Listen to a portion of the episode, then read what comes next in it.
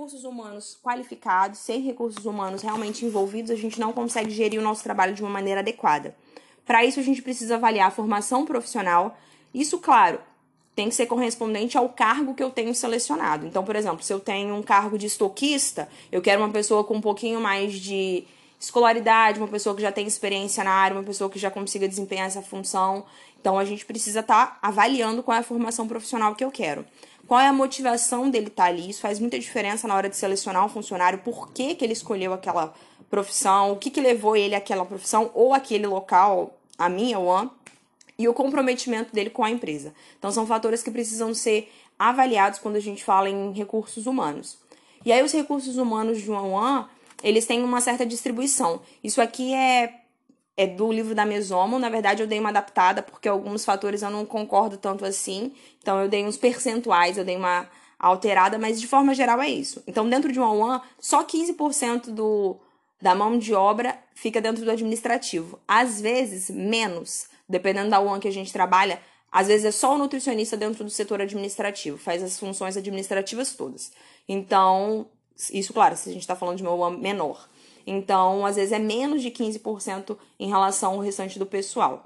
É, em relação a recebimento e estocagem, 18% da equipe fica responsável por essa etapa, 14% pelo preparo de gêneros, 22% pelo processo de cocção, então as nossas cozinheiras, o pessoal que realmente vai executar a produção de alimento, ela está dentro desses 22%. A parte de produção de merenda, lanche, desjejum, essa parte fica só 5% da equipe. Normalmente, é, as grandes ones têm uma pessoa que consegue dar conta disso aí. E copa de distribuição, a gente tem 12% do pessoal alocado nessa, nessa parte. 8% fica com a lavagem de louça e faxina. Particularmente, eu acho um percentual muito baixo, até porque o serviço de limpeza dentro de um One é muito pesado, é muita coisa para ser limpa, e aí se a gente fala e prioriza o processo de higienização como sendo um meio de prevenção de contaminação, 8% só da equipe destinada a isso aí é muito pouco. Então, normalmente as meninas que ficam, as auxiliares de serviços gerais, estão sempre sobrecarregadas. É difícil você achar uma auxiliar de serviço geral que não está com um monte de função, mas é porque é um pouco pessoal destinado a uma função tão importante. E aí, 6% da equipe fica é, a cargo do turno da noite, isso, claro, quando tem. E aí, muitas vezes, é, em ones grandes, o processo de pré-preparo, adiantar a refeição do outro dia, é feito durante o serviço noturno. Então, aí 6% da equipe fica alocado nessa, nessa função. A gente tem aí o papel do administrador na, na nessa equipe, que é o nutricionista. Então, a gente tem é, um papel muito importante. A gente fica com a parte administrativa na, em relação ao planejamento, organização, o acompanhamento e o controle. É, eu já frisei com vocês em outras aulas sobre a importância da supervisão do nutricionista. Então, o processo de acompanhamento, ele é função e tarefa exclusiva do nutricionista. A gente não consegue terceirizar isso para nenhum outro funcionário, para nenhuma outra pessoa. Tudo que acontece dentro da UAN que eu estou é, gerindo é minha responsabilidade. Então, eu preciso olhar isso de perto, eu preciso acompanhar isso de perto. Então, esse papel de controle, de acompanhamento é muito importante. E aí, esse objetivo da mão de obra é manter as tarefas eficientes, eficazes e efetivas. É fazer com que as coisas realmente aconteçam e aconteçam da melhor maneira possível. É que as coisas sejam realmente é, bem executadas. Não é só produzir, é produzir bem. É diferente uma coisa da outra. Porque muitas vezes o resultado final sai, mas ele não sai com qualidade. E se ele não, sa não sai com qualidade, eu não consigo agradar meu comensal. E isso vai ter reflexos na qualidade, no, no no fator de satisfação da minha clientela. Então a gente precisa que seja uma seja efetiva a produção da nossa refeição e não seja só uma produção de refeição. É, em relação também ao nutricionista, ele precisa ter alguns quesitos. Um deles, o primeiro deles é bom senso. É, eu pontuei o bom senso primeiro porque, como eu já citei algumas frases algumas falas de nutricionistas que eu já ouvi ao longo da caminhada, muitas vezes falta ao nutricionista um pouco de bom senso devido ao fato dele ser o único é, funcionário, um, o único prestador de serviço ali que tem um tem graduação, que tem uma escolaridade. Então, muitas vezes, mediante a isso, o nutricionista se sente superior à equipe. E isso aí é falta de bom senso, porque a gente precisa dessa equipe. Então é necessário que o nutricionista saiba se portar, que ele saiba se colocar. Obviamente, ele é o gestor, ele precisa ter uma fala diferenciada, então a gente não pode ter é, coleguismo, digamos assim, com a equipe, ou desenvolver intimidade demais, porque isso também pode gerar complicações, mas a gente precisa saber tratar a nossa equipe com um mínimo respeito, educação é, e humanidade. Então, Por isso, o nutricionista precisa ter bom senso no desenvolvimento das suas funções. E aí precisa ter também um conhecimento técnico é, na área. Então, técnico, e agora a gente falando em relação a pessoal, não só a parte de produção, não só com a parte de elaboração das refeições, é claro que o nutricionista precisa ter isso também relacionado ao planejamento de cardápio, de compras, controle de estoque, armazenamento de mercadoria, mas aí é conhecimento dentro das, da área administrativa. Então, essa aula de hoje é para, caso vocês forem trabalhar no A1, vocês consigam gerir é, as funções que acontecem ali, os processos que acontecem ali voltados para a área administrativa. Então, voltada pro pessoal, para a administração do pessoal. Quando a gente fala de dimensionamento de pessoal, que é o primeiro item, a gente está falando que a gente precisa saber entender quantos funcionários eu preciso para a execução das funções que eu tenho. É, já adianto de antemão que a maioria das UANs a gente tem um problema seríssimo, quase que crônico, de falta de pessoal. A gente tem um dimensionamento é, aquém de pessoal. Isso deve ao custo. Apesar da mão de obra ser barata, no custo geral de uma UAN, o que mais pesa ainda assim é a mão de obra. Então, se a gente for botar na ponta do lápis é, compras, mercadorias, é, embalagem, produto de limpeza, mão de obra, manutenção, conta de água, conta de luz, conta de gás. Se eu colocar todas as despesas de uma one na ponta do lápis, a mão de obra ainda tem um peso muito grande. Então, normalmente, para controle de custo dentro das UANs, a gente tem uma defasagem é, na contratação de mão de obra. Isso é muito ruim para a execução do serviço e, obviamente, isso sobrecarrega muito o nutricionista, até porque o público que a gente trabalha, os, os, os funcionários, eles têm um hábito, eu não sei por. Na verdade, eu sei, né? Mas eles têm um hábito de faltar muito. A gente tem uma taxa de absenteísmo muito alta. Além de uma rotatividade muito alta também. E isso é difícil para a gestão. Então, se eu tenho pessoas que faltam muito, eu vou ter atividades que ou não vão ser executadas, ou eu vou ter que deslocar pessoas de funções para conseguir fazer a execução. Se me falta a saladeira, quem é que vai fazer a salada? Meu comensal não vai comer sem salada, ele quer almoçar e quer o almoço completo. Então a gente acaba precisando deslocar pessoas de função. Isso é muito complicado. Então esse processo de dimensionamento ele é importante para eu saber quantas pessoas eu realmente preciso para a execução do meu processo. Então, mas existem alguns fatores que acabam interferindo e atrapalhando nesse dimensionamento ou é, que são norteadores para esse dimensionamento. Por exemplo, eu preciso. O primeiro fator que vai definir esse dimensionamento de pessoal é o número de refeições. Então, obviamente, se eu tenho uma one que tem um número muito alto de refeições, eu não posso ter poucos funcionários, senão eles não vão dar conta do processo. Da mesma forma que se eu tenho uma one que serve 150 refeições, eu não preciso de muitos funcionários. Então, o número de refeições é o primeiro norteador para dimensionamento de pessoal. Depois a gente tem também o padrão de atendimento. Por quê? Porque eu tenho locais que servem uma refeição mais é, popular. Em local de refeição popular, eu tenho um cuidado menor com todos os aspectos do alimento. Então, em relação à aparência, em relação à, à complexidade daquilo que é servido, então a gente acaba tendo um, um padrão um pouco menor. Então, o cardápio popular acaba eu preciso eu acabo precisando de uma mão de obra menos de menos mão de obra, digamos assim. Agora, se eu estou trabalhando com um cardápio muito mais complexo, obviamente preciso de mais pessoas disponíveis para conseguir executar aquele cardápio. Mas a gente vai trabalhar com duas maneiras de dimensionamento de pessoal. Uma é a fórmula da Gandra, que é de 1986, que ainda é utilizada até hoje, e da Mesomo, que é o livro de referência da gente. A Mesomo, ela trabalha com o AND hospitalar, mas as fórmulas também podem ser aplicadas e aí facilitarem o nosso trabalho dentro de, das UANs de maneira geral. Então, a primeira fórmula que a gente vai trabalhar, a primeira maneira de dimensionamento de pessoal é da rua aqui, adoro quando trava, é a da Gandra. E aí a gente tem uma formulinha, um índice, que é o índice de pessoal total. Esse índice, ele é a junção de outros indicadores que vão estar tá compondo ele. É, Para isso, a gente tem que avaliar esses outros aspectos antes da criação desse índice. Então, anotem aí no caderno, em algum local, essa fórmula aí, porque a gente.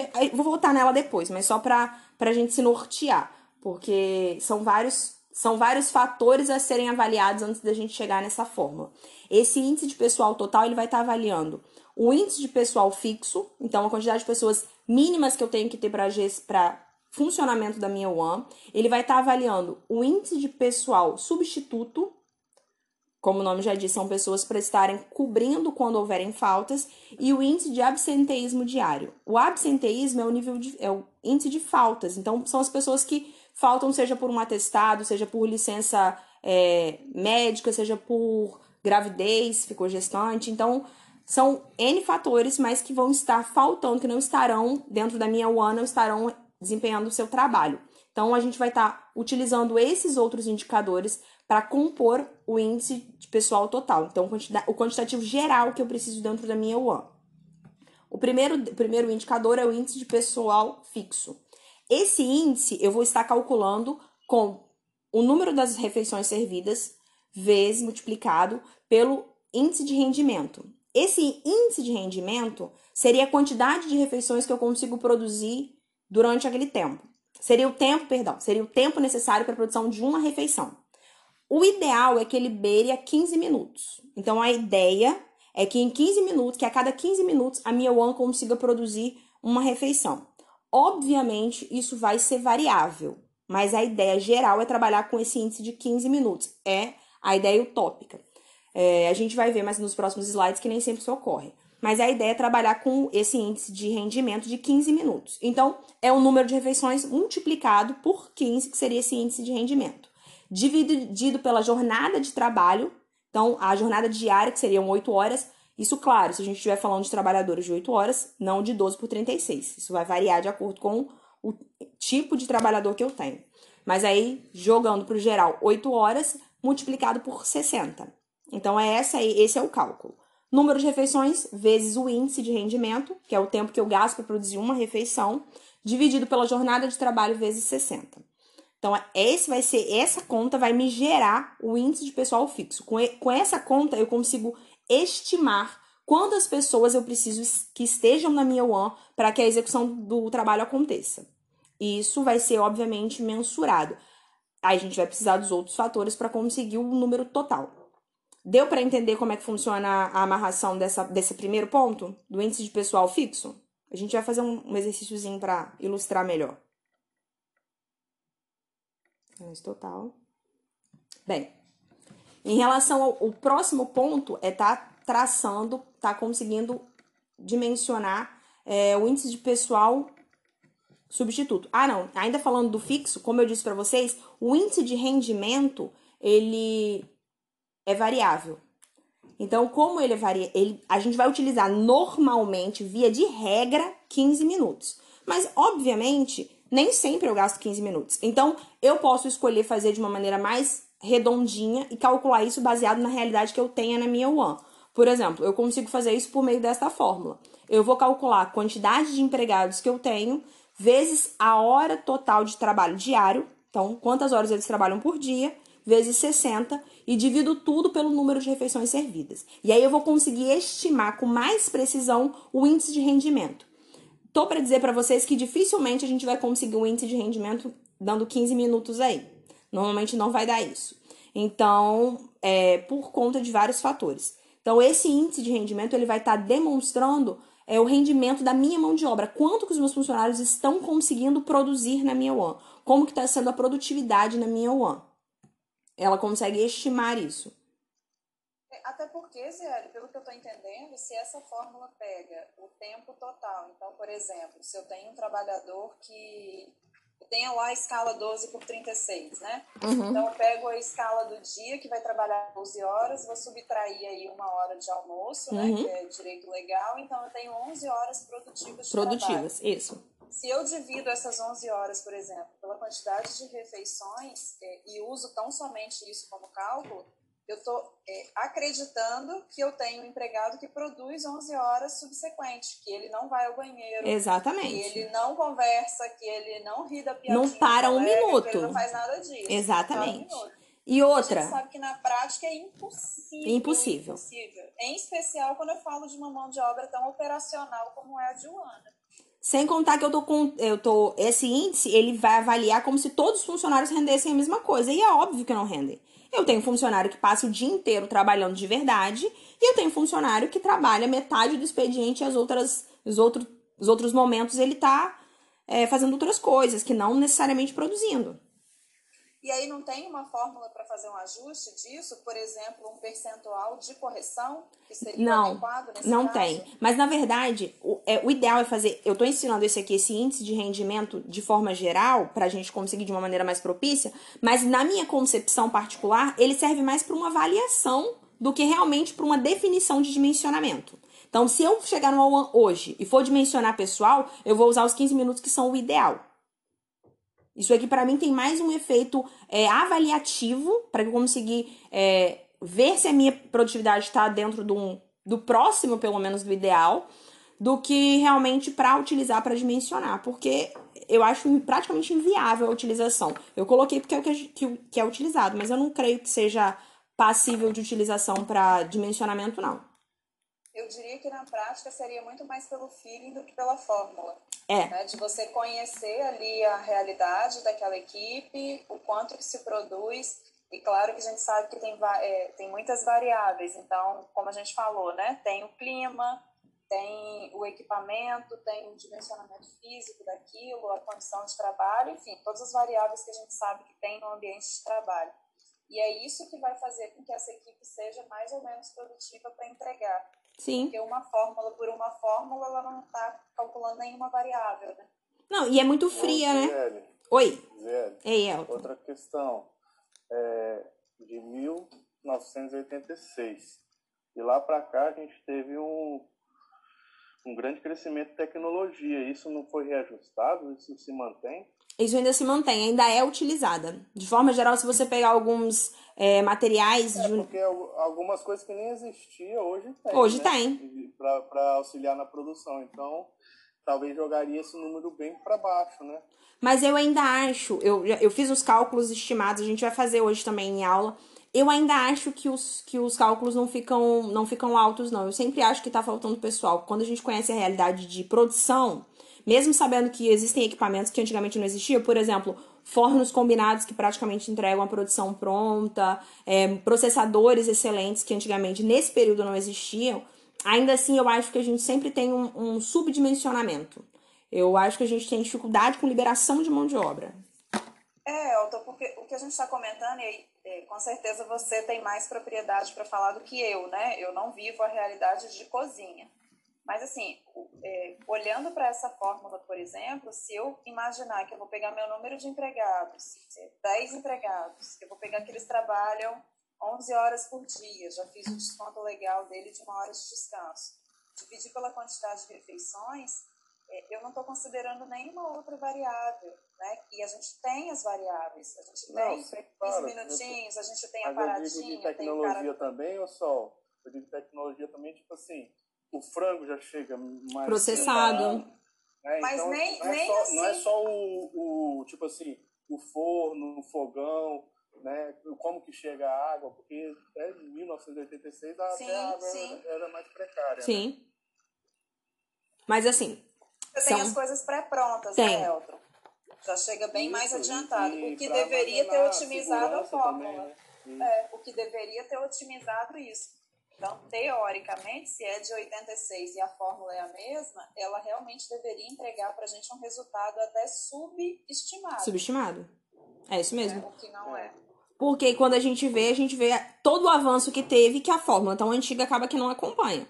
Só que a gente vê aí, a gente vê esses dois, essas duas diferenças. Enquanto por um lado ela superestima, por, a gente subentende que superestima, por não avaliar o desenvolvimento que a gente tem hoje em relação ao maquinário e à produtividade mesmo, como os processos evoluíram. Então a gente tem uma produção muito mais agilizada. Por outro lado, ela subestima porque ela não faz a análise humana da coisa. E aí a gente tá lidando com gente. O que, que eu entendo é que o povo tá mais preguiçoso. Então, É. Em alguns Tem casos estão mesmo. Tecnologia para trabalhar trabalha menos que 86. É, mas eu acho você que é não isso. pode cobrar menos do que podia cobrar em 86, viu, Elton? Porque hoje Isso você aí. chamar a atenção de um empregado Não, é, E, não posso, e não posso cobrar da mesma forma que era Não. cobrado em Não. 86. de jeito Não. nenhum. Você Tem pode ser processado. amor, carinho, senão dá ruim. Nossa, qualquer coisa hoje pode dar Se processo. chorar, então já era. Não. Dá. Como é que fala? Não sei o que, moral? Assédio moral. É, da assédio moral. Assédio da moral. Não pode. Então as pessoas. Eu acho que acaba que a fórmula equiparou com o desenvolvimento, mas a falta de produtividade das pessoas acaba que deu uma equiparada aí na fórmula. Mas enfim, de forma geral, de grosso modo, quando a gente for fazer o cálculo, a gente vai usar 15 minutos. Então a gente utiliza o 15 minutos como índice de rendimento. É uma estimativa. Não vai, obviamente, dar valores exatos, mas é para que a gente tenha um norte na hora de de fazer a elaboração. Quando a gente chega numa UAN, primeira vez que a gente vai trabalhar, quem nunca trabalhou na UAN, nunca fez estágio e tudo mais, a gente chega meio perdido. Fala assim, mas quantos funcionários eu realmente preciso ter? Será que tudo isso é suficiente? Que esses são suficientes ou que são muitos? Então, assim, como é que eu dimensiono isso? Então, a fórmula vai para dar uma ilustrada, para dar uma auxiliada. Obviamente, como a Sol falou, a maior parte do processo, depois que a gente já está na prática, vai ser feito pelo feeling por saber ou não se a equipe que eu tenho é, dá conta. Mas, obviamente, quando a gente tem a fórmula na mão, e até para chorar contratações com o proprietário do estabelecimento, fica mais fácil se a fórmula nos ajuda. Então, se ela mostra que a gente realmente precisa de mais pessoal. Outra dúvida, Zieri, vamos supor, normalmente uma UAN não serve só almoço ou jantar. Uhum. Serve lanche, essas coisas. É isso, entra na conta? Entra na conta também. Entra como refeição. Não é uma grande refeição, mas também entra na conta. Até porque também um tem que ser produzido. não tão elaborado, entra como uma refeição. Entra como refeição. Também tem que ser contado. Vai ser levado tempo para produção, então entra. Então eu tive 100 lanches, 100 almoços, 100 jantares. Então 300 refeições. 300 refeições. Mesmo a gente sabendo que existe uma diferença muito grande no tempo de preparo de todas. Cada um vai ter seu tempo de preparo em específico. Mas aí vai ser tirado uma espécie de média do tempo gasto. Ok? É, e aí a gente viu como é que a gente calcula o índice de pessoal fixo, então, número de refeições multiplicado pelo índice de rendimento. E aí a gente vai estar dividindo pela jornada de trabalho, de forma geral, 8 horas, e aí multiplicado por 60. Então, vai ser essa, esse cálculo que vai me dar o índice de pessoa, pessoa, pessoal fixo. É, a gente vai fazer daqui a pouquinho um exercício para facilitar a compreensão. Até porque a gente não aprende conta só falando, né? Então, a gente vai fazer o exercício daqui a pouco. É, e aí, quando eu tenho o índice de rendimento maior que 15 minutos, quer dizer que eu tenho uma deficiência de pessoal. Então, eu estou gastando mais tempo para a execução do processo, mais tempo do que eu deveria. Isso demonstra que eu tenho deficiência de pessoal, ou seja, eu tenho pouca gente, aí eles estão ficando sobrecarregados e não estão conseguindo produzir dentro do tempo hábil, ou que eu tenho um grupo despreparado, ou seja, eles não estão sabendo fazer. Isso demanda treinamento, demanda capacitação ou demonstra que eu tô com uma complexidade muito grande das preparações. Então, que o pessoal que eu tenho não consegue elaborar aquelas preparações que eu coloquei no cardápio dentro do tempo estabelecido. Se eu tenho é, as atividades, a produção, o índice de rendimento menor que 15, quer dizer que eu tenho um excesso de pessoal. Então, eles estão fazendo a execução muito mais rápido porque tem gente demais para as atividades propostas. Ou que é um grupo extremamente eficiente trabalha muito rápido e aí consegue é, elaborar todas as preparações dentro do tempo hábil, ou que as preparações são muito simples, então que eu não tenho tanta dificuldade assim na sua execução. De forma geral é isso. Por isso que os 15 minutos é usado como tempo padrão. É, o ideal é que dentro de 15 minutos as refeições consigam ficar prontas. E aí, outro fator que tem que ser calculado, outro índice que tem que ser calculado, é o índice de pessoal substituto. Esse índice é para avaliar é, a quantidade de pessoas que eu preciso ter exatamente para isso. Quando houver uma falta, uma falta, quando tiver alguém de férias, quando tiver alguém de folga, quem é que vai estar tá cobrindo isso aí?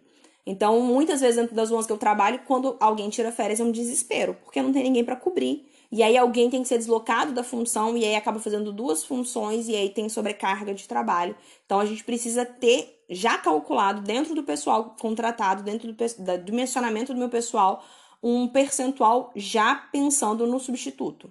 Então, para isso, eu preciso, dentro desse índice de pessoal substituto, dividir o índice de pessoal fixo pelo indicador de substituição de descanso. Então, esse indicador de substituição de des... Eita! Esse indicador de substituição de descanso, ele vai calcular o número máximo de empregados que eu preciso para cobrir as férias e as folgas. Então, para o cálculo dele, a gente vai pegar a quantidade de dias do ano, 365, e vai subtrair a quantidade de dias de descanso. Isso pensado em um único colaborador.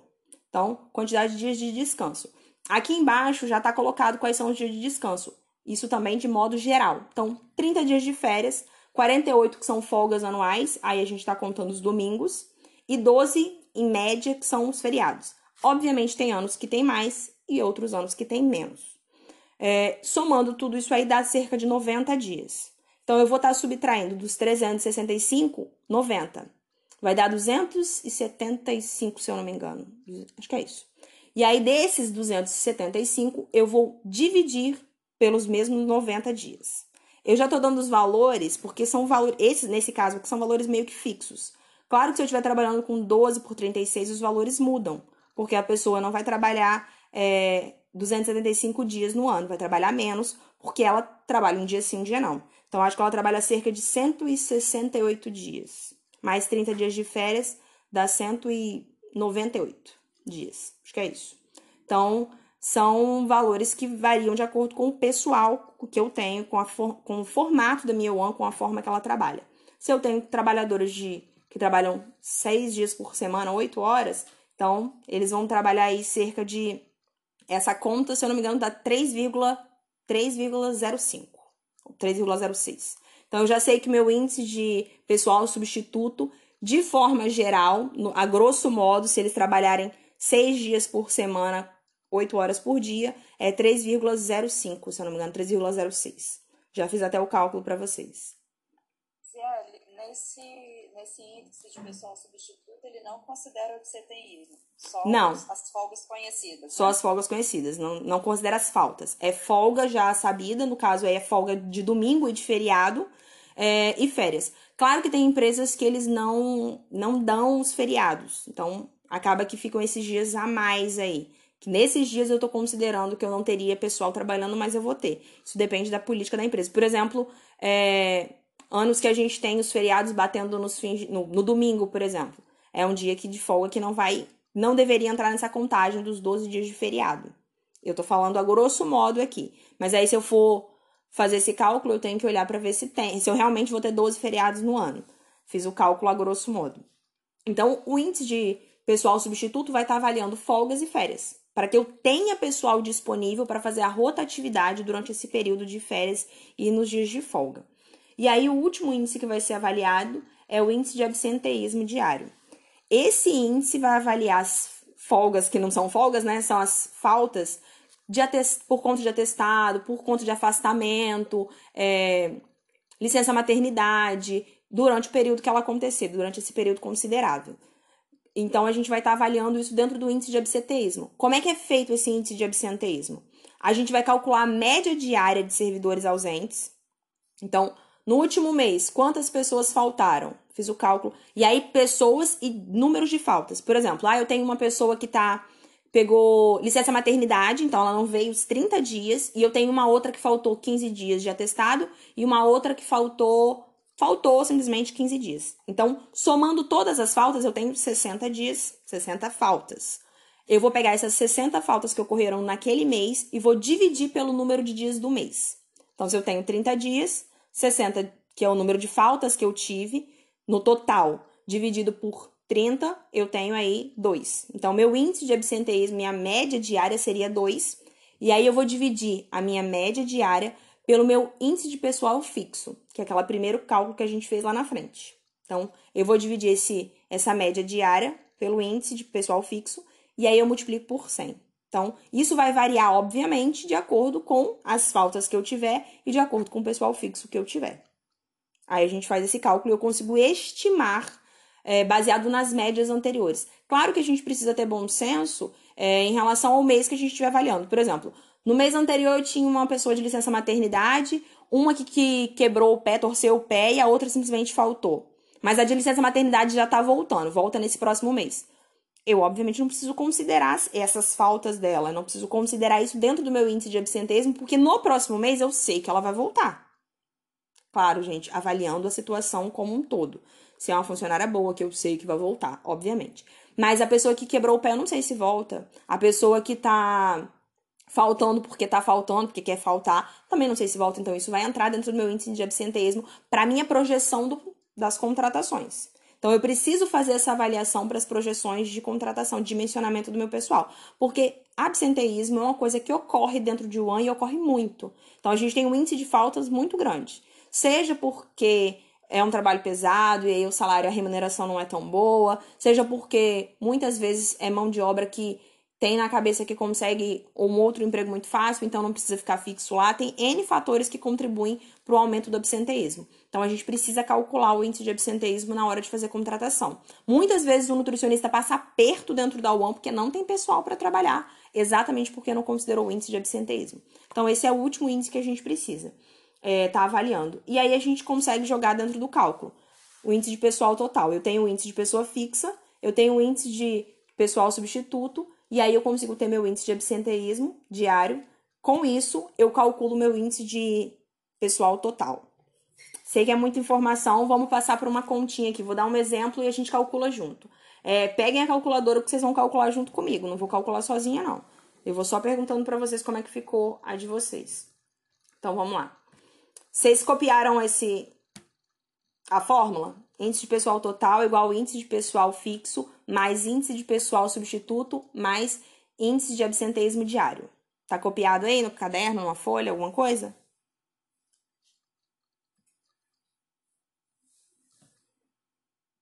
Não, espera um pouco. Vou esperar, dou um minutinho pra vocês pegarem um caderno, uma folha, um papel, alguma coisa, para fazerem os cálculos.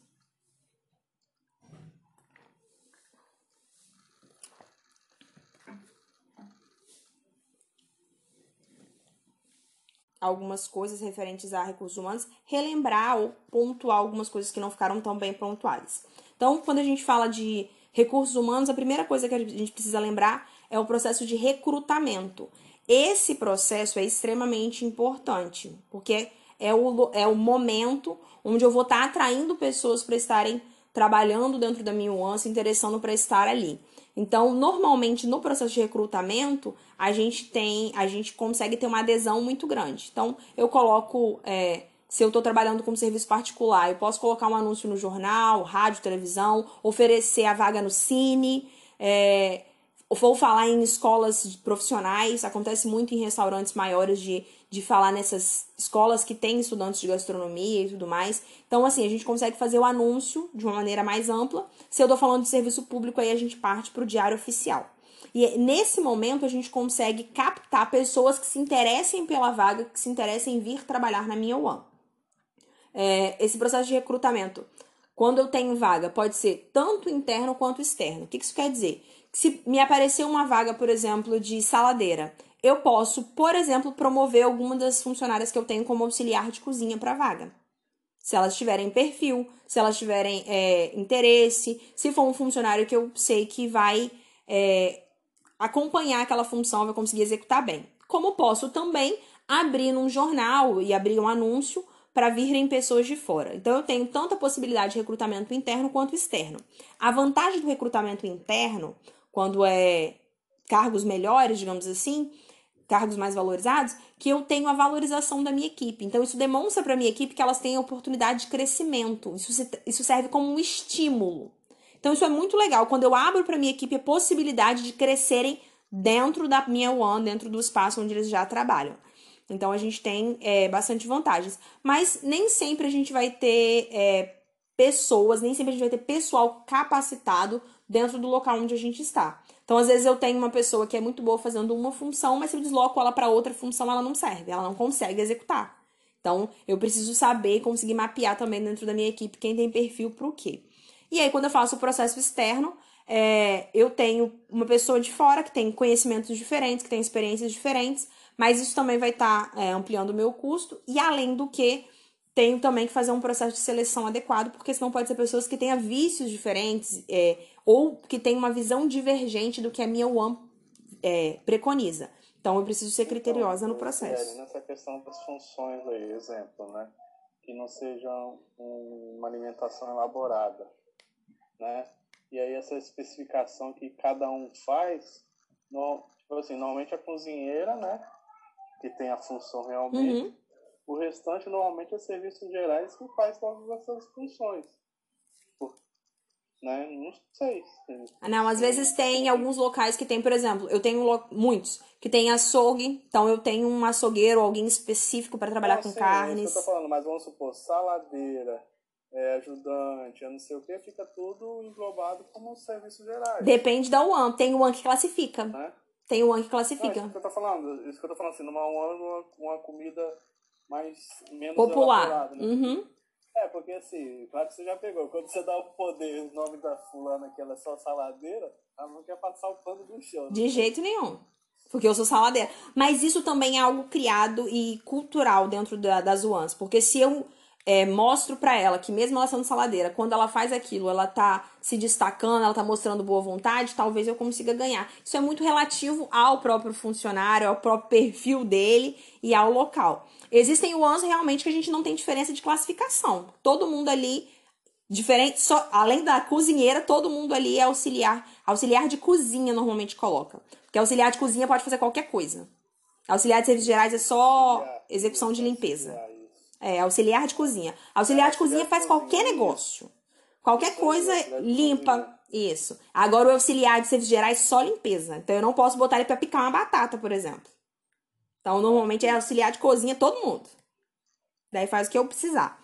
Mas existem algumas ones que têm essas, essas diferenças. Inclusive, essas diferenciações, elas, mesmo que a diferença salarial seja irrisória, gente. Muitas vezes a diferença é 50 reais, 100 reais pro funcionário é uma valorização. Ele se sente valorizado. Assim, olha, olharam para o meu trabalho, viram que é bom e reconheceram. Então, isso também é um, uma ideia de, mesmo que bem simplória, mesmo que bem reduzida, mas de cargos e salários. Então, aquela valorização no funcionário. Isso acaba surtindo bons efeitos. Não ocorre em todos os lugares, mas onde ocorre é muito bom. De, esse processo de recrutamento, ele vai ser. Ele, na hora que eu faço o anúncio, eu preciso constar alguns dados. Então, título do cargo, obviamente, para o que, que eu estou contratando, o resumo das atribuições, o que, que ele precisa fazer, a responsabilidade do cargo, a responsabilidade nem sempre está presente, os requisitos físicos, intelectuais e experiências exigidas. Isso depende, obviamente, de função para função. Quando eu estou falando de requisitos físicos, é que eu estou falando assim, é, que vai ser alguém que vai carregar peso, por exemplo. Vai ser alguém que vai vai ser alguém que vai auxiliar no estoque, vai ser repositor no meu estoque, vai fazer, vai ser o estoquista. Ele carrega peso, então tem que ser alguém que tem uma estrutura que consiga. Eu não posso contratar, por exemplo, uma senhora de 50 e tantos anos, já mais debilitada, porque ela não vai conseguir realizar essa função. Isso já tem que ficar. Se eu já aviso isso no anúncio, eu evito que venham pessoas para entrevista, para o processo de seleção, que não tem nada a ver com a vaga. Ou, por exemplo, eu quero contratar alguém é, que tenha é, algum tipo de especialização. Quero, normalmente, as poucas pessoas que têm algum grau de instrução, algum tipo de especialização é o estoquista, porque às vezes fez um curso de logística, isso obviamente depende muito da estrutura da minha one, se for uma one grande, se for pequena é óbvio que não. É, normalmente é, é, mais ele, alguém para a área de controle, isso é, é, muito relativo à estrutura da minha one. Mas se eu tô querendo, por exemplo, alguém que tenha algum tipo de, de especialização, eu preciso também deixar isso na vaga. Ou que eu quero alguém que tenha experiência. Ah, eu quero uma cozinheira, mas ela tem que ter pelo menos um ano, um ano e meio de experiência. Isso também tem que ser colocado. Se eu já coloco isso no anúncio, eu me poupo de ter que avaliar depois pessoas que não tem nada a ver com o perfil que eu quero. Então, quando eu já coloco isso no anúncio, no momento de recrutar as pessoas, eu já não tenho que ficar selecionando aquilo que eu já não queria de antemão.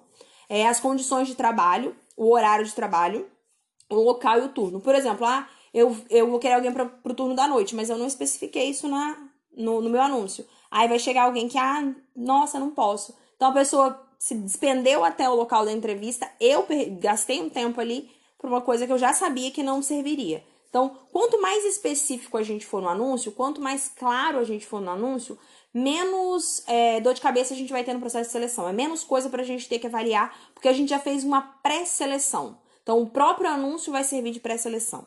Claro que muitas vezes eu vou colocar no anúncio as informações claramente e vão vir pessoas que, obviamente, não preenchem o perfil que eu quero. Então, isso pode acontecer. Eu deixar lá tudo pontuadinho, eu quero assim, assim, assim. E aí vem uma pessoa que, ah, não, mas eu vim só para ver se dava por acaso, nananã. Então, acontece. Mas o ideal é que a gente deixe o anúncio o mais claro possível para facilitar a nossa vida no processo de seleção. O processo de seleção é o momento em que eu vou estar escolhendo os candidatos que entrarão, farão, poderão fazer parte da minha equipe. Então é um momento muito sério, porque eu preciso achar a pessoa adequada para o cargo e o cargo adequado para a pessoa. Então que a pessoa consiga desenvolver eficientemente naquele cargo, porque às vezes eu tenho pessoas que são muito eficientes em determinada função, mas definitivamente não servem para outra. Não adianta, a pessoa não é boa. Por exemplo, eu contrato uma pessoa que ela é pra. Ela é auxiliar de serviços gerais. Ela é muito boa na limpeza, maravilhosa, nossa, arrasa na limpeza. Aí aparece uma vaga para ela aí como mais um pouquinho melhor, ah, vir auxiliar de cozinha, você vai me ajudar aqui na rampa, distribuindo, recebendo os meus comensais e distribuindo a carne. Normalmente a carne é porcionada. A pessoa é mal-humorada, fala, não, não conversa com comensal, é grosseira, nananã. Não serve para quê? Não é perfil dela aquilo ali. Então a gente precisa avaliar no momento de seleção aonde eu quero aquele funcionário e no que, que ele vai ser bom para mim. Porque se eu colocar ele numa função que ele não desempenha bem, eu vou estar tá perdendo o meu tempo, vou estar tá perdendo o tempo dele. Então, assim, é todo um desgaste. O processo de seleção, ele quanto mais criterioso ele for, melhor, porque menos tempo eu vou gastar depois recolocando alguém na vaga ou trocando a pessoa da vaga. É, e eu preciso ter algumas. Ah, existem algumas técnicas que auxiliam nesse processo de seleção. Então, prova de conhecimento geral e específico, isso, claro, se for necessário para o cargo. Se eu estou procurando uma cozinheira, eu não vou fazer uma prova escrita. Não tem nada, nem, não, nem compete é, uma entrevista, um teste de aptidão ou um teste psicológico. Empresas grandes tendem a fazer esse tipo de processo. Por exemplo, é, Vale, CST, empresa grande já é cultural fazer esse tipo de processo. E informações relativas ao candidato. Quando a gente fala de é, informação relativa ao candidato, é fazer uma entrevista, conversar e descobrir sobre a vida dele. Isso é muito importante. Contar um caso que aconteceu. Eu sei que eu conto muito caso, mas eu acho que isso ilustra. Eu tenho um restaurante que contratou uma, uma menina para auxiliar de cozinha. E aí, depois de um tempo, a menina começou a dar problema, dar problema, e começou a aparecer uns caras estranhos na porta do restaurante onde ela trabalhava e tudo mais, ninguém entendendo nada. Depois foi se descobrir que essa menina, ela cumpria, cumpriu pena, era presidiária e tudo mais, envolvida com tráfico, ainda envolvida e com um companheiro que também era envolvido. Então, assim, foi um, um, uma situação toda gerada dentro do restaurante por conta dessas condições. Então, antes de fazer a contratação, eu preciso saber quem, é qual é o perfil da pessoa que eu estou contratando, quem é a pessoa que eu estou contratando. Claro que muitas coisas eu não consigo descobrir só na entrevista, só na primeira conversa. Até porque nos primeiros meses os funcionários são anjos. Então, o Elton, que trabalha com gente, sabe que nos primeiros meses, meses de experiência são as melhores pessoas do mundo. São Ninguém tem defeito. Depois que eles já estão estabilizados, aí a gente começa a ver, perceber algumas coisas. Mas, por exemplo, no caso desse, do processo de seleção, se tivessem puxado é, o registro de antecedentes criminais do funcionário, dessa pessoa, dessa candidata, já saberiam que tinha histórico. Então é uma coisa que às vezes a gente não se atenta em fazer, mas que é importante. Puxar o registro, é, a ficha da pessoa, para ver se ela tem antecedentes. E aí a gente consegue, pelo menos em relação a isso, saber mais ou menos quem, com quem estamos lidando. É, anteriormente, é, passou os 90 dias, já começa a aparecer alguma coisa. Passou a experiência? E na época do Lula com muito emprego, passou seis meses e virava demônio. Agora, agora ninguém tá tão estável mais, né? É, porque aí passou seis meses, aquele direito de seguro-desemprego e tá nem aí, entendeu? As pessoas já perdiam a. emprego na época, né? As pessoas já iam perdendo o medo de perder não o emprego. Não pode pedir em todos os casos, não, hein, gente? Não, os antecedentes criminais não é tão simples assim, né? Chega assim, então me dá é, seus antecedentes. Não são todos os casos que você Não é assim que faz, não. O cara pode alegar discriminação. questões morais. discriminação. Aí, tem que ter muita cautela. Se você tem o, o currículo an com antecedência, a pessoa te envia um currículo, alguma coisa assim, você consegue você mesmo fazer essa busca. Mas pedir é muito complicado. Obrigado por ter ressaltado, Sol. Pedir é um negócio complicado. Não peçam antecedentes criminais, não porque isso pode, pode ser. Não pode, é, isso pode ser alegado. Isso, colocar na lista de documentos admissionais. Não exemplo, pode. é muito comum, né? Não pode. Então, tanto isso como outras questões não pode. Porque pode ser considerado discriminação. Funcionário, eu fiz uma pesquisa de um, um possível funcionário, e aí na hora que eu bati o nome dele no Google, tinha um processo Maria da Penha. Então, assim, não tinha detalhado o que, que aconteceu, mas ele tem histórico, né? É uma coisa que a gente pode avaliar. Então, assim, o que a Sol falou é muito importante. A gente não pode pedir esse documento, né? Falar assim, ah, me traz o seu. Não, antecedentes, não. Mas se a gente já tem o currículo, o nome dele, os dados dele com antecedência antes do da entrevista em si, antes de marcar a entrevista, vocês podem, o próprio estudante consegue puxar. Então fica mais fácil. Não é, pode perguntar também. Não é, pode perguntar. É, é, esse tipo, a gente tem que ter muita cautela no processo de seleção. Porque existem coisas que a gente não pode perguntar e coisas que a gente não pode colocar. Então, porque senão a gente pode ser realmente acusado como discriminação, e isso dá processo. É uma coisa bem séria. Então a gente tem que ter bastante cuidado nesse processo de seleção. Mas algumas coisas podem ser subentendidas, a gente consegue pescar. Por isso a gente precisa ser bem inteligente na hora desse processo. É porque na prática, né, Ziele, é, a gente sabe, por exemplo, que com o tempo a gente vai é, percebendo algumas coisas e aí a gente sabe aquilo que pode e o que não pode perguntar diretamente. Uhum. E nós sabemos que tem aquilo que a gente é, pega no subentendido e que algumas empresas usam não como critério. Então, por exemplo, tem empresas que quando vai fazer admissão, se ela dá plano de saúde para o empregado e para os dependentes, e aquele, é, aquele candidato que tem cinco filhos, mais o marido ou mais a esposa, ele não vai admitir porque vai ser um empregado caro, caro. vai gastar com muito benefício. Isso não é uma informação que fica evidente, que pode ser dito, mas a gente sabe que é praticado em algumas empresas. É, mulheres com filhos recém-nascidos, sabe, que geralmente geram absenteísmo, e aí algumas empresas não admitem. Então, com o tempo, a gente, é, essa questão do, dos antecedentes, né? Com o tempo a gente é, percebe o que pode e o que não pode, mas é interessante a gente mencionar isso, porque talvez tenha algum colega que nunca vivenciou isso, né? Para não cometer o, a indelicadeza de, de repente, falar, né? De comentar aquilo, que tem questões que são ilegais Uhum. mesmo, que você não pode, e tem aquilo que eu brinco que é deselegante, né? É feio. Melhor você não perguntar. Não Você- é ilegal, mas é deselegante. Então tem que é, achar uma forma é, de, de identificar isso subentendido. É verdade. E outra coisa, gente, é, muitas vezes, na maioria das vezes, dentro das UANs, é, quem faz o processo de seleção é o próprio nutricionista. Então a gente não tem formação em RH. Então a gente precisa se informar e estudar antes de começar a fazer o processo de seleção. Porque querendo ou não, você vai estar lá com uma pessoa que você nunca viu na vida que- e você querendo preencher a vaga e a pessoa querendo preencher a vaga. Então, é muito é, fácil a gente simplesmente admitir. Mas se a gente admitir essa pessoa sem qualquer critério na hora de selecionar, a gente vai ter que arcar com problemas mais pra frente. Então, eu já precisei arcar com problemas de funcionária que se eu tivesse feito uma entrevista mais rigorosa com ela, ela não teria sido contratada e eu não precisaria ter tido tanta dor de cabeça para lidar com aquela funcionária. Então, o processo, muitas vezes, do administrativo, esse processo de recursos humanos, fica a cargo do nutricionista. É por isso que a gente está tendo esse, essa disciplina. Então, isso que a Sol falou é muito importante, a gente saber o que pode perguntar e o que não pode. Porque existem coisas que são ilegais. Então, ah, mas a pessoa é ex-presidiário. Ok, pra gente pode ser um problema, mas legalmente falando, isso não pode ser um critério de seleção. Até porque nem todas as pessoas que um dia cumpriram pena são pessoas que não serão bons funcionários. Mas isso é critério interno da de seleção do próprio nutricionista, do próprio local, da própria OAN, isso tem que ser avaliado, mas tem que ser pensado com cautela, até porque, por exemplo, eu tenho funcionários que são ex-detentos, que são excelentes funcionários, isso é muito relativo. Só estou dizendo que a gente precisa ter critério na hora de selecionar quem serão as pessoas que farão parte da nossa equipe e quem não vai poder fazer. Então a gente precisa fazer algum, algumas avaliações. É, a gente pode fazer, por exemplo, um teste teórico e prático, isso depende do cargo. Então, por exemplo, se eu vou contratar uma cozinheira, eu posso colocá-la para fazer um dia de experiência, obviamente esse dia vai ser pago, mas para eu saber como é que é o trabalho dela, para ver se me agrada, para ver se aquilo que ela sabe fazer tá dentro daquilo que a minha One quer, tá dentro daquilo que eu tenho como estabelecido.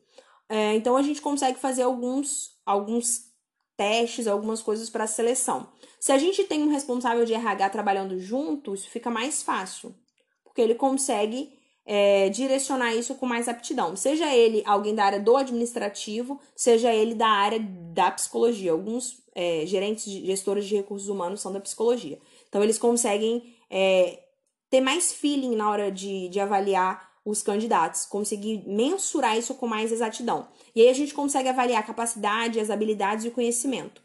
Como a gente já falou, e o Elton ressaltou bem, a gente não consegue avaliar tudo no primeiro momento, tudo, tudo, porque muitas vezes eles vêm maravilhosos, e aí no primeiro tempo, no período de experiência, no período em que eles estão se estabilizando, são ótimos. Depois a gente vai vendo algumas coisas que a gente não tinha percebido antes. Mas, de forma geral, o processo de seleção sendo bem executado, a gente tem é, uma menor chance de erro, e aí isso vai facilitar a nossa vida. Porque se der errado, ah, eu demito. Beleza, mas demitir, dependendo do tempo que a pessoa já estiver lá, é caro. E segundo, Além disso, a gente tem a dor de cabeça de ter que fazer outro processo de seleção. Então, o ideal é ter o mínimo de rotatividade possível dentro da minha one. É, eu, a gente pode estar fazendo entrevista, então normalmente é o que a gente mais executa. A gente normalmente não faz muitos testes via geral, mas pode ser feito também. Mas a gente normalmente faz entrevistas e essa é a forma que vai selecionar. Então, na entrevista, a gente tem que ser honesto com, com o candidato e deixar que ele fale também.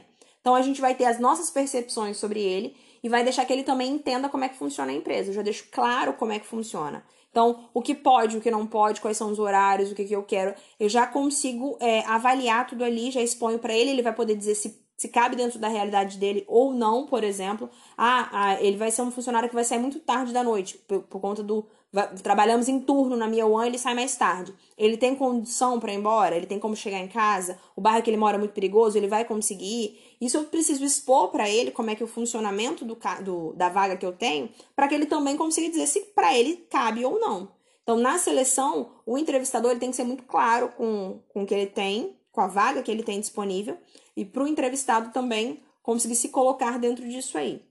E aí a gente vai conseguir avaliar a aparência geral. A gente tem que tomar muito cuidado quando avalia aparência, porque eu acho que a gente tende a ser é, discriminador em alguns casos. Então, como a gente está falando de um, de um trabalho muito manual, eu acho que isso acaba contando menos. Talvez se a gente estivesse falando de um trabalho mais é, intelectual, então alguém para um outro tipo de cargo, para um outro tipo de local, ah, alguém para trabalhar em escritório, para trabalhar é, como gestor, para trabalhar num cargo mais alto, ok. Mas eu estou falando de mão de obra que manual, acho que isso acaba sendo uma coisa que a gente tem que tomar cuidado na hora de avaliar. A socialização é importante. Às vezes, na entrevista, você já consegue pescar que aquela pessoa tem dificuldade de relacionamento. Ah, eu gosto mais de trabalhar sozinho. Ah, eu tenho dificuldade de trabalhar com muita gente. Então, a gente tem que ver como é que isso funciona. A vida comunitária dessa pessoa, como é que é a vida dela de forma geral. É, as experiências nos empregos anteriores. Às vezes, você vai pegar, é, conversar com essa pessoa e essa pessoa fica três meses em cada emprego. Então, ela só fica o tempo de experiência. Por que, que eu vou contratar uma pessoa que eu sei que ela só fica o tempo de experiência? que ela não consegue continuar. Oi, Elton.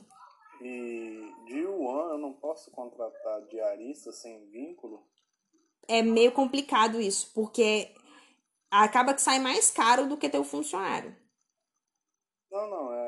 Não, eu tô perguntando se pode ou não pode. Exemplo, vamos supor.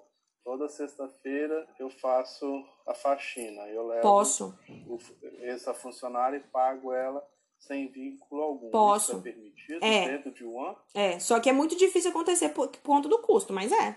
Eu tenho locais que fazem isso. Ah, contrata uma diarista, ela vai lá e um, uma vez a cada uma vez por mês, uma vez a cada, cada 15 dias dá um faxinão e é isso aí. Pode. Eu tô então pagando pode, por. Né? Pode, não é funcionário, não tem vínculo nenhum comigo.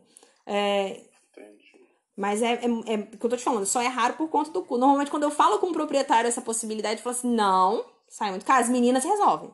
Pode deixar que a equipe resolve. Porque é um custo não, a mais. Eu digo assim, a, além disso, tipo assim, ah, uma vez por semana ou faltou alguém, eu posso ligar, tipo assim, esse funcionário que tá à toa, grosseiramente, dizendo, ou foi dispensado, meu contrato terminou, tive que dispensar, ele tá à toa, exemplo, né?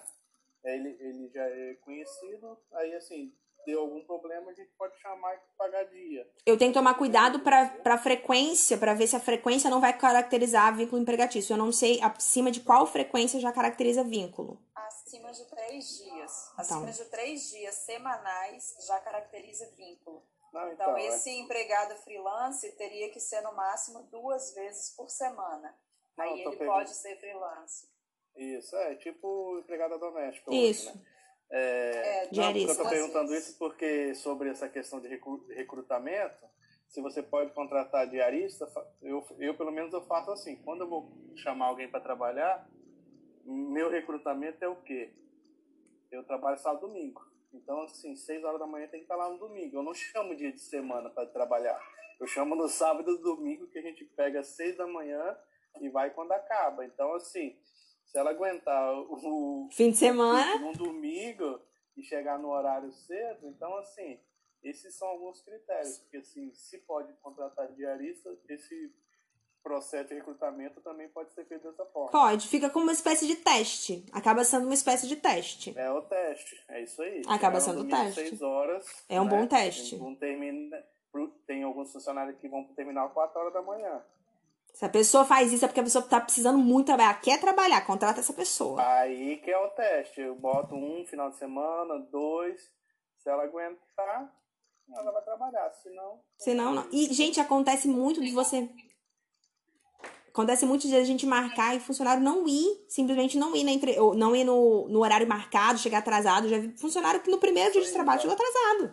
Já, já, já pode cortar. É, já não. Eu, eu chamo no feriado, adoro chamar no feriado prolongado, entendeu? Nossa, você é uma pessoa má. Pessoa do coração não, duro. É legal, o cara tá precisando, ele tem que correr atrás, né? Assim, não é questão de. Sim. Aí a partir daí você começa a ter a confiança e sabe que você vai contar com ele, entendeu? Deu certo com a cozinheira. Vai embora. Ela pode ser muito boa, mas vai embora, porque a cozinheira fica. Eu tenho locais que é assim que funciona também. Quem define, que no fim das contas, quem acaba definindo quem fica ou não é a cozinheira. Por quê? Porque a cozinheira não vai ser trocada porque ela é ótima. Então, quem chega que tem que se adaptar à cozinheira, não a cozinheira que tem que se adaptar a você. Então, acaba que o a fala dos funcionários mais antigos que a gente tem confiança, que já estão lá e desempenham um bom papel, tem peso.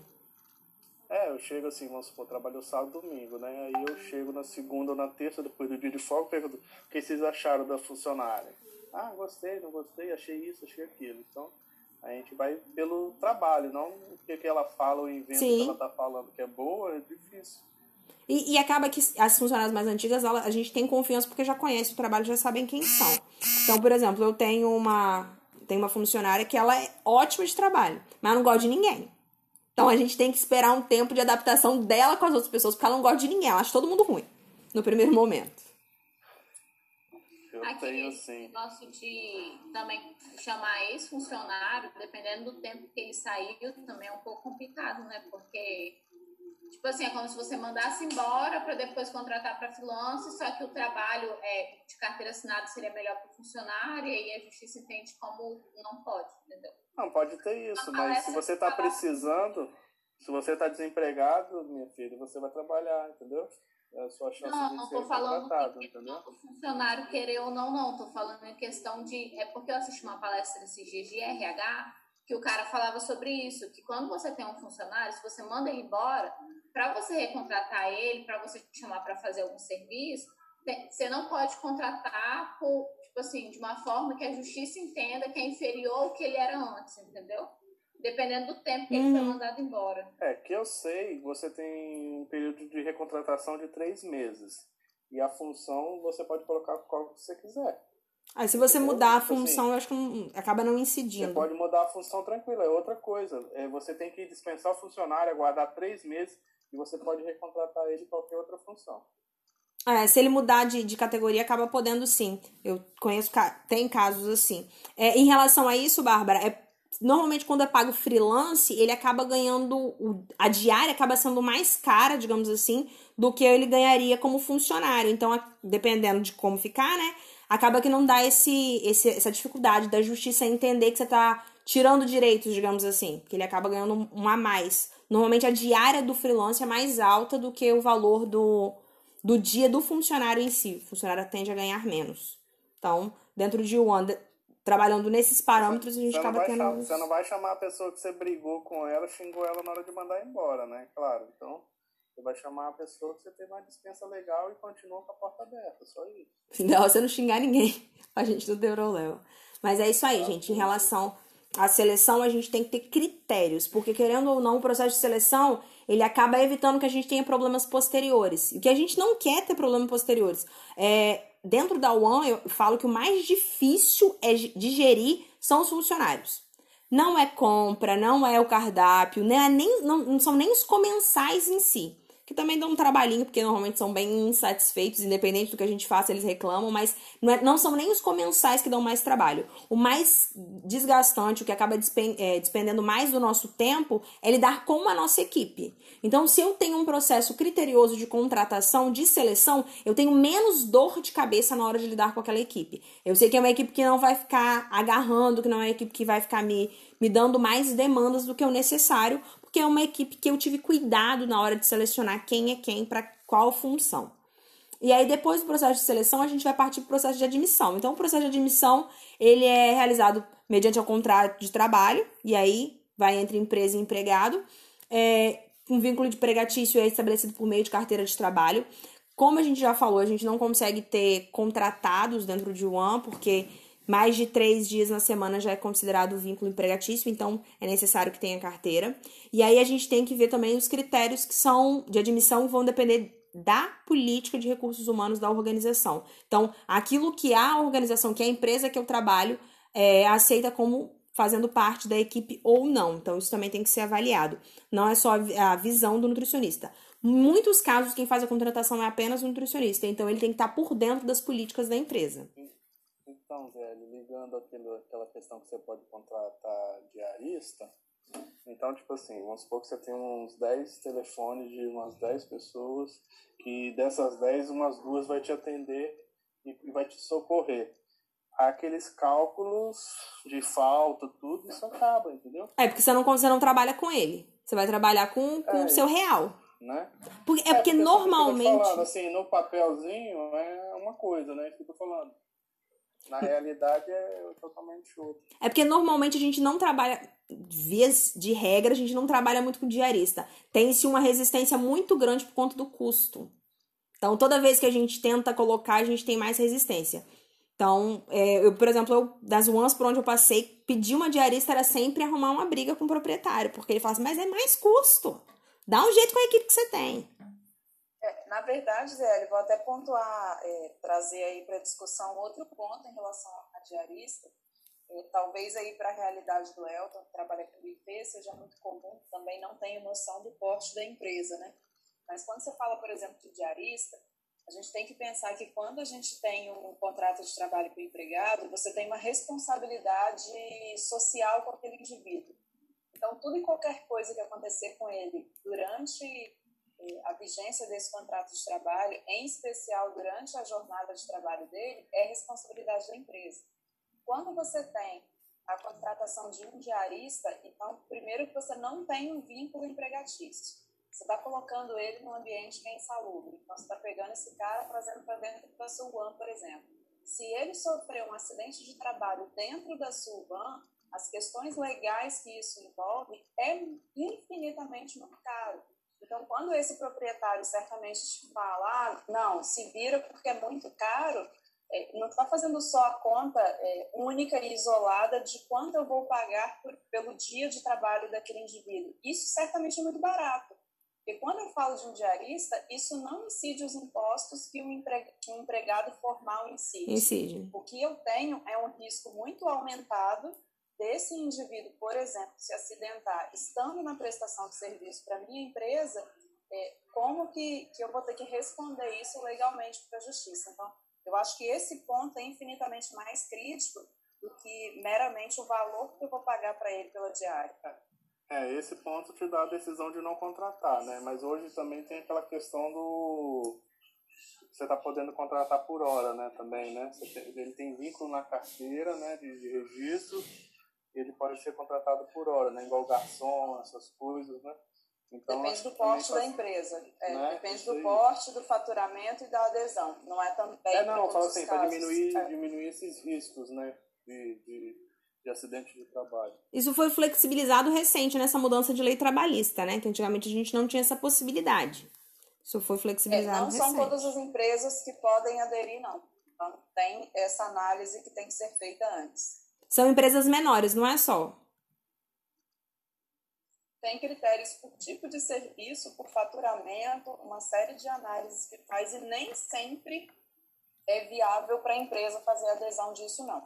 Entendi. Tá? Então, é, hoje eu diria que na prática, pelo que eu percebo assim, né, a maioria das empresas, é, independente do negócio, não aderiram porque para o empregador não é viável acaba não sendo interessante. Eu tenho muitas empresas que conheço, muitas empresas que fazem, mas de maneira ilegal. Então elas estão assumindo o risco. Não é seguro fazer por conta dessas questões. Quando eu falo de custo, tem o custo de pagar, aí não tem imposto incidindo, mas tem o valor que é acima da diária que seria do funcionário, e tem o risco todo envolvendo questões de acidente, que daí você não tem muito como se colocar diante da justiça. Então, acaba dando um um problema muito maior do que a solução. Mas que é possível realizar essa. A gente só tem que avaliar esses fatores. em relação à diária. Dentro do, dessa área de buffet, Elton, é muito comum trabalhar com diária. E eventos, quem trabalha com evento tem muito de contratar funcionário por diária porque não tem é, certeza de, de ter todos os dias É, fechados. não tem Então, do que vem amanhã, É. né? Hoje tem alguma coisa, amanhã não tem. amanhã não sabe, é. Daí não contrata tenho- pessoas. eu tenho- isso, eu tenho amigos meus que, que, que mexem também com, com um buffet de churrasco, às vezes vão supor, ah, vai dar o churrasco para a OAB. OAB é 3 mil pessoas. Então, aquela semana, ele contrata aquele cara, aquele, aquelas horas, né, paga direitinho, até na carteira da FGTS, direitinho, né? Uhum. Mas só naquela carga horária durante aquele evento pontual no mês e acabou. Isso é interessante ser avaliado junto à contabilidade para ver esses fatores que a Sol falou, para não dar erro na hora de contratação. É possível, é, mas aí tem que ver com a contabilidade se, se a sua empresa se adequa a essa possibilidade. Existem muitas empresas que fazem, como o caso dos seus amigos também, por conta de praticidade, porque você não tem como saber quantas pessoas você vai precisar para o próximo evento. Às vezes você está com muita gente, não vai precisar de tudo. Então, são fatores a serem analisados dentro da categoria que se trabalha, bem específico.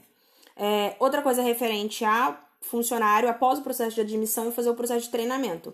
Eu já falei com vocês bastante sobre treinamento, eu tenho uma coisa especial com treinamento, que eu acho que é o momento em que o nutricionista consegue orientar a equipe dele e produzir neles, inserir neles os conhecimentos necessários, fazer com que eles absorvam esses conhecimentos para que consigam colocar na prática.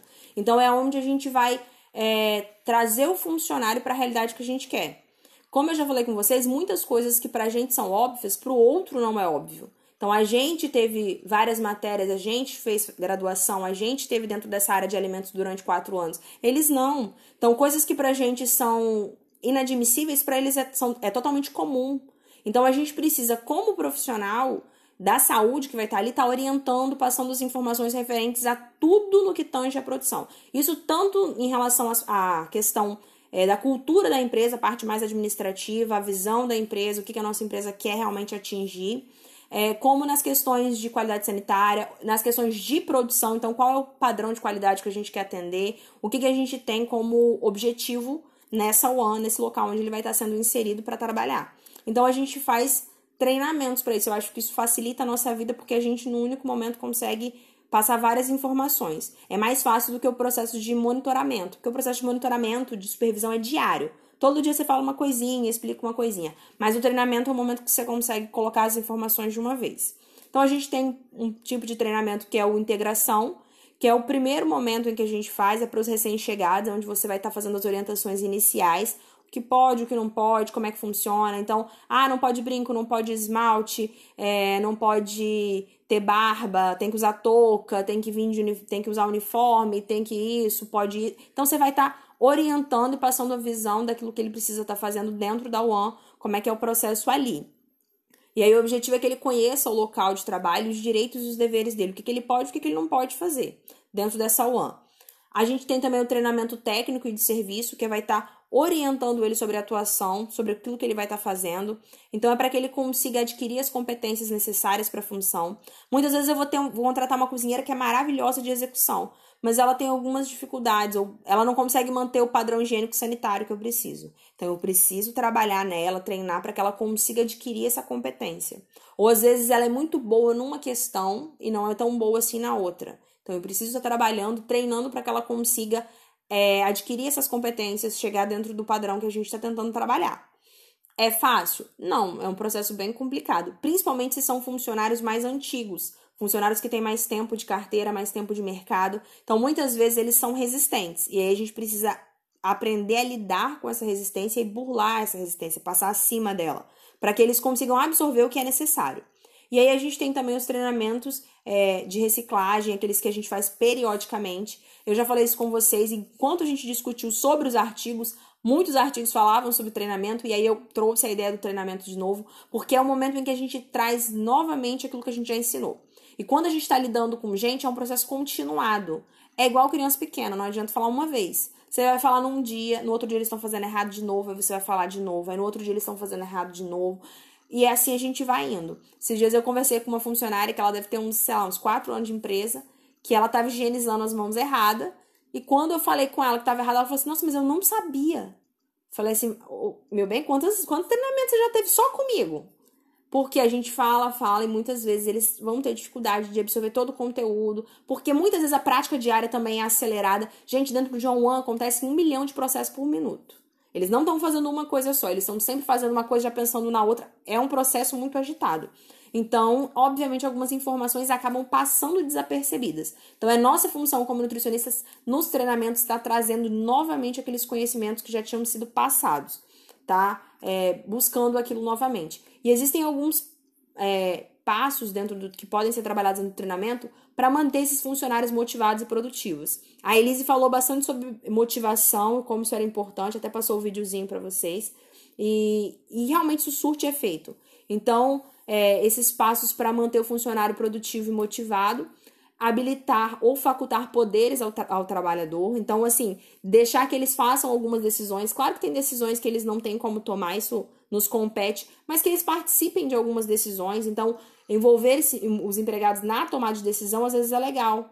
Ah, eu tô pensando, ah, eu tenho sobra de determinado hortifruti. Fulana, o que, que você acha da gente utilizar ele para fazer uma sobremesa diferenciada ou para inserir, para incrementar alguma coisa porque tá aqui. Então, quando você envolve ele nessa tomada de decisão, ele se sente importante e valorizado. Isso faz com que ele queira produzir melhor. E muitas vezes ele vai te trazer respostas e soluções que você nem perguntou, porque ele se sente parte da, das soluções, ele se sente parte da equipe.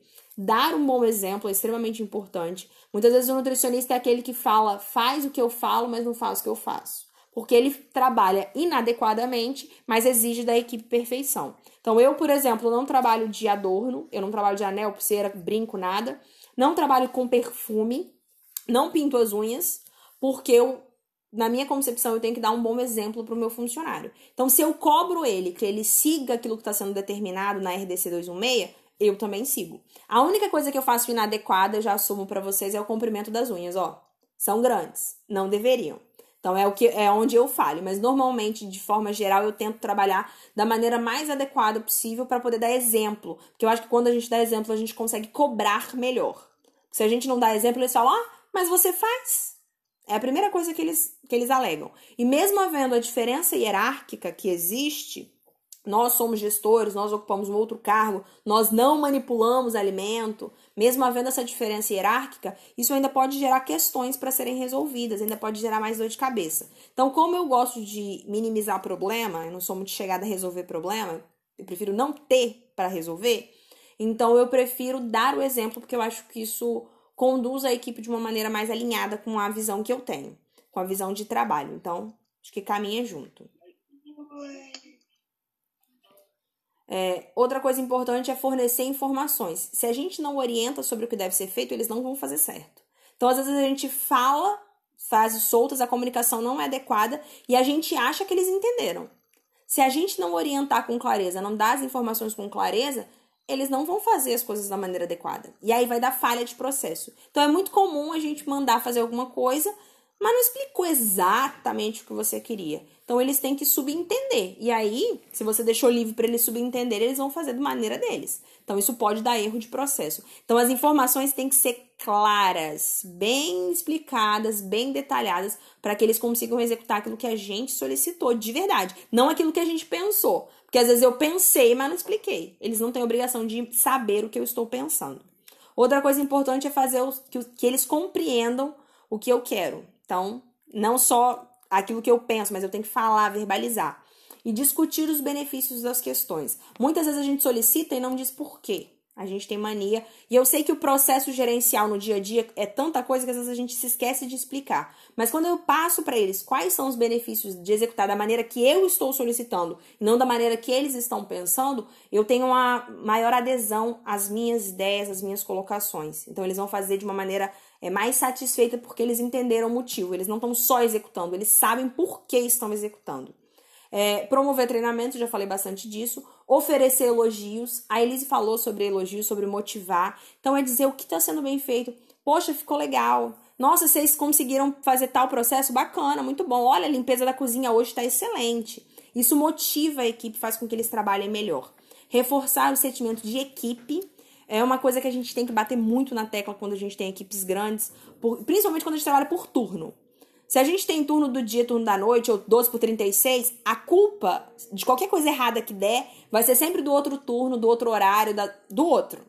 Isso sempre vai acontecer. Então, quando eu tenho restaurantes que tem dois horários, eu chego, o pessoal da manhã chegou lá cedo. Não, mas o pessoal da noite não fez, o pessoal da noite não etiqueta, o pessoal da noite não, não higieniza, o pessoal da noite não limpa.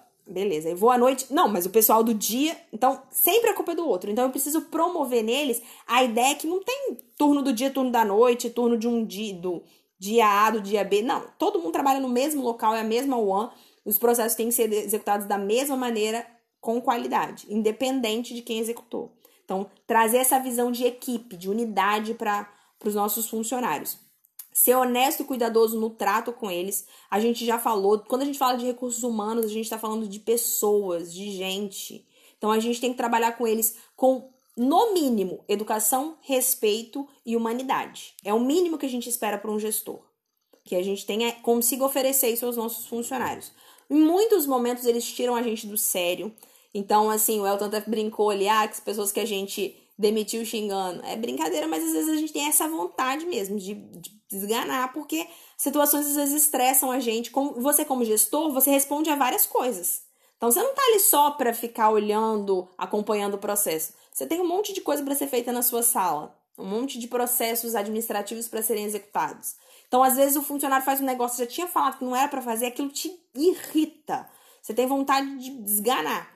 Mas a gente precisa ser bem cuidadoso, não só por conta da humanidade que a gente precisa ter, mas também porque a gente pode receber processos é, jurídicos, a gente pode receber processos mesmo por conta do, da postura, processo trabalhista. Então a gente tem que ter cuidado em relação, muito cuidado em relação a isso. Isso está cada dia mais comum, a incidência de processo trabalhista, porque tudo que for falado pode ser entendido como assédio moral. Então, aquele funcionário pode, pode colocar aquilo como sendo um, um desrespeito e tudo mais, e a gente tem um problema legal aí. Então a gente precisa ter cuidado em relação a isso. Mas além do processo trabalhista que a gente pode receber, a gente precisa ter é, o entendimento que são pessoas que erram, que falham, que às vezes não vão conseguir alcançar o que a gente quer. E às vezes o problema deles não alcançarem o que foi estabelecido não tá neles, tá na gente. Então, muitas vezes, quando o outro não entende o que eu falo, a culpa não é do outro, sou eu que não consigo me expressar adequadamente. Por isso que quando eu pergunto, eu falo, gente, eu consegui me explicar?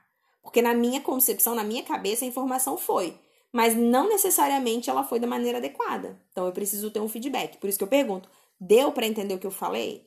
Não é questionando o outro, mas às vezes é questionando a mim mesma. E isso é importante quando a gente fala do nutricionista. Se a minha equipe falha, falha repetidamente, talvez o problema não esteja na equipe, seja no gestor. Isso precisa ser olhado com cautela. E aí, fazer que os funcionários se sintam parte importante da organização, fazer com que eles se sintam participantes daquilo tudo ali. Como se aquilo tudo fosse um, um, um todo. É fácil? Não é. Muitas vezes o funcionário está ali só pelo salário, ele não quer saber de nada. Muitas vezes o funcionário ele não está interessado em melhorar, em desenvolver. A gente vai encontrar diversos tipos de funcionário nos locais onde a gente trabalhar. Assim como na vida a gente encontra diversos tipos de pessoas. Mas a gente precisa ter, é, trabalhar como gestor e como gestor a gente precisa é entender a importância de fazer com que eles se sintam parte da organização, entendam que aquele ali é um todo. Se a gente consegue isso, a gente tem uma taxa de produtividade altíssima. Eles vão comprar a ideia, a nossa visão. Não é fácil, mas é importante quando a gente fala de gestão. É o nosso papel como gestor. E aí, dentro de, do treinamento, a gente tem algumas coisas que precisam ser olhadas como é, a avaliação do treinamento. Então, eu preciso avaliar se o treinamento realmente foi efetivo. Eu preciso avaliar. Aula, é verdade. Na verdade, faltam seis minutos. Não, falta não. A gente não teve intervalo. Fato. Vou perdoar vocês porque a gente não teve intervalo. Vocês vão perder. Perder o ônibus. Gente, é, a aula que vem a gente termina, ficou faltando bem pouquinho, bem pouquinho mesmo. Mas essa parte de recursos humanos é muito importante, é aquilo que a gente vai fazer dentro de uma UAN, mais do que gerir produção, é gerir gente. Então, é isso. É, já falo, já deixei claro, vou lançar as notas amanhã e vou amanhã em nome de, de God mandar também para vocês